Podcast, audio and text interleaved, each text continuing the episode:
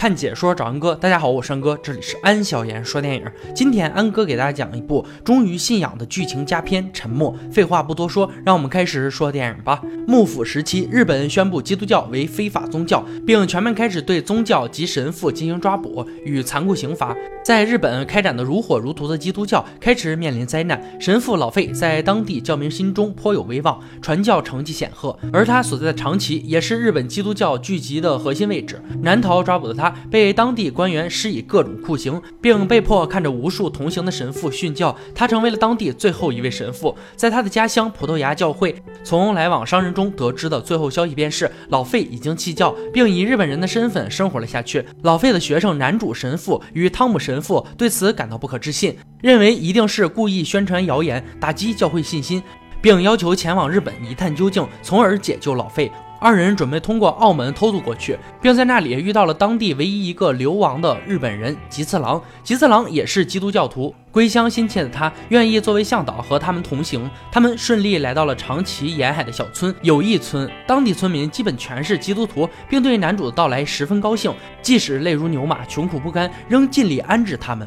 男主和汤姆白日只能躲于山上小屋之中，不踏出半步。夜晚传教和教众们一同做日常，时间日复一日，憋坏的他们终于踏出小屋，冒险在外面透气，结果直接被人发现，吓得赶紧躲回去。夜里，两个生人上门说找到神父，自己是隔壁舞蹈村的基督徒，从本村村民吉次郎口中得知神父的下落。我们那儿有大量的教众，特来请神父到本村施教。原来吉次郎是舞蹈村人，一家都为基督徒，在当时日本政府的大抓捕下，只要肯踩踏耶稣神像，表明弃教。即可无罪。吉次郎是一家中唯一一个踩踏神像活命的人，他的家人全被烧死。二人当然愿意前往，而友谊村村长极力反对，因为官府对举发神父教徒的人设有重金奖赏，在不知对方来路下不敢轻易相信。商议之下，决定男主前往舞蹈，而汤姆则继续留在友谊村。虽然男主顺利到达了舞蹈，可夜间乘船是先前不请自来的那两个舞蹈村民，中途突然加速离去，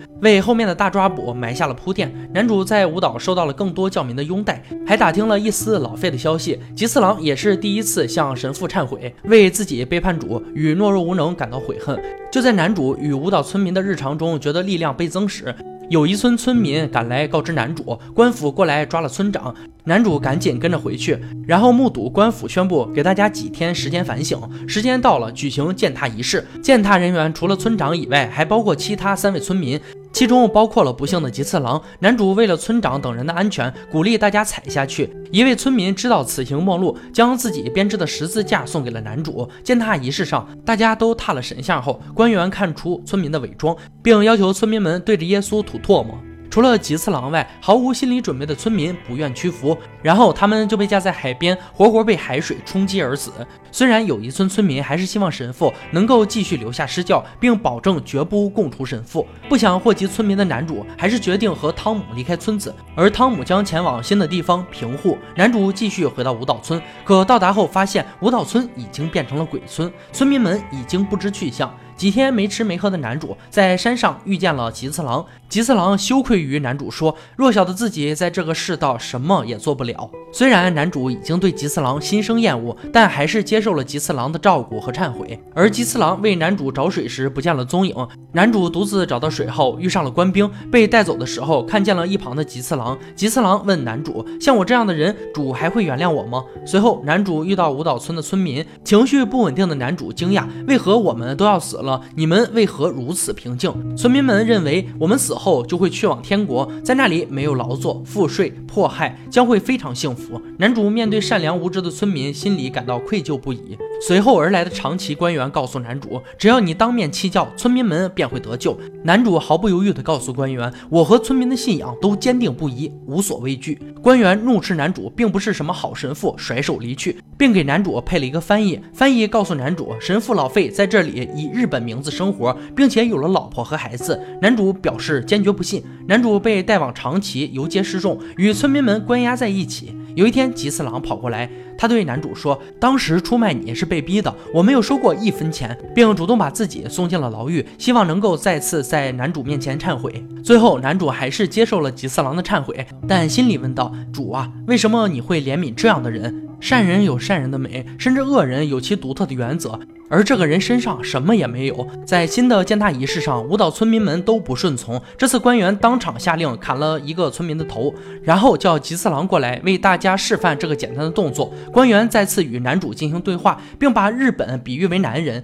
而西班牙、葡萄牙、荷兰、英国则是其妾室。这些女人每天嫉妒争吵不停，为了重归平静，男人把这些女人都赶了出去。基督教再次传教的执着，就像是一个丑女人固执的爱，让男人深受困扰。男主认为这一切都是因为你们夺走了丈夫的妻子。官员认为男主根本不了解日本这个国家，而男主也认为他们根本不了解基督教。紧接着，剩下的五岛村村民便被带走了一部分。翻译带着男主来到海滩边，并告诉他今天会到一位他的熟人。男主以为是神父老费，而人群过来时才发现是汤姆。士兵们在村民身上捆上草垫，将他们一个一个投入海中沉下去。无奈的男主大声呐喊，但并没有任何作用。绝望的汤姆为了救自己的教徒而牺牲。此时，翻译告诉男主，其实他们已经践踏过神像了，因为你不愿意当众弃教，他们才会受死。这都是你害的。经历了这一天的男主接近了崩溃的边缘，他对主的沉默不顾产生了极大的怀疑，曾经坚如磐石的信仰也已经快要消耗殆尽。翻译将男主带到了本地寺庙，并让男主见到了恩师老费。面对眼里所看到的一切，男主完全不能接受。老费已经完全弃教，并在日本寺庙里每日学习，并为日本撰写天文学以及医学书籍，还有一本揭露基督谎言的显伟录。老费说：“比起以前，现在我至少能对这个国家有所贡献。我在这里待了十五年，这个国家犹如一片沼泽，外来信仰无法在这里生长，而大部分日本百姓也根本在错误地理解基督教义，在很多人心中都把耶稣理解为他们自己的大日之神。那些死去的村民并不是因为基督，而是因为你。”男主非常伤心，失望地告诉老费：“你就是个耻辱，你的弃教只是因为你软弱，我无法再称你为老师了。”老费觉得无话可说，临走时告诉男主：“我的日本老婆孩子是一个死刑犯的遗孀和遗孤。”翻译则告诉男主：“老费向你展示了真正的慈悲之路，我希望你能跟随他。”夜晚，五个村民在男主面前被施以吊血之刑，将人倒挂在脖子上割一小口，避免脑充血，使其经受折磨慢慢死去。官员料定男主会在今晚弃教。男主听到村民们痛苦的声音，狂躁不安。老费告诉男主：“你有资格让他们受苦吗？我曾经也经历了这一切，但我采取了行动。你要继续祈祷吗？没有用的，能救他们的只有你自己，不是上帝。他们早已弃教无数次了。”是因为你才来到这里，只有你弃教才能救下他们。如果主在这里，他一定会有所行动的。看着此情此景，犹豫不决的男主，在此刻他的世界突然消音。男主听到了来自内心的声音：“践踏我吧，没关系，我理解你的痛苦。我来到这个世界上就是为了分担人们的痛苦。你的生命已与我同在，踩吧。”随后，男主和老费一样，被赐予日本妻儿，在这里生活了下去。他在所有人眼中成为了一个彻底的弃教徒，每日为官府工作，鉴定经商往来中走私的基督物品，并被严加监视，每日签署弃教保证书。有一天，吉次郎找到男主，男主不再厌恶吉次郎，并感谢他一直以来的陪伴。吉次郎始终无法宽恕自己，希望能够再次忏悔。可这次，男主却说：“不，我不再是神父了。”吉次郎说：“你是剩下的最后一位神父了，你依然可以听我忏悔。”男主说：“不，我不能，我是一个堕落的神父，我不配听你忏悔。”这次吉次郎成为了男主的家仆，他们一起在江户度过了自己的余生。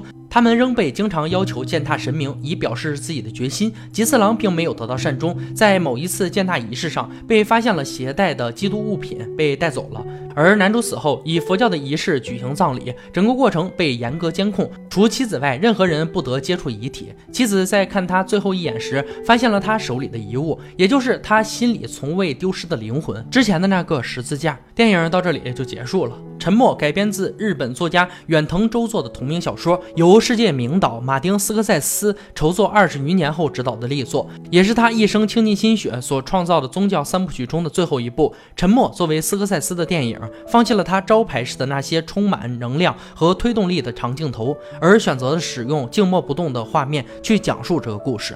这使得观众有时间去观察角色们周边的事物，更容易感同身受，更容易明白主角们那缓慢的让人窒息的生活，以及更容易让他们一起去接受那种煎熬。沉默是一部好电影，但是需要从人性来解读它，从文化来解读它。虽然这部电影的原版小说是天主教徒写的，电影的导演是意大利后裔天主教徒，电影在梵蒂冈首映，但安哥认为这并不是一部天主教电影，而是一部具有深刻思想的人文电影。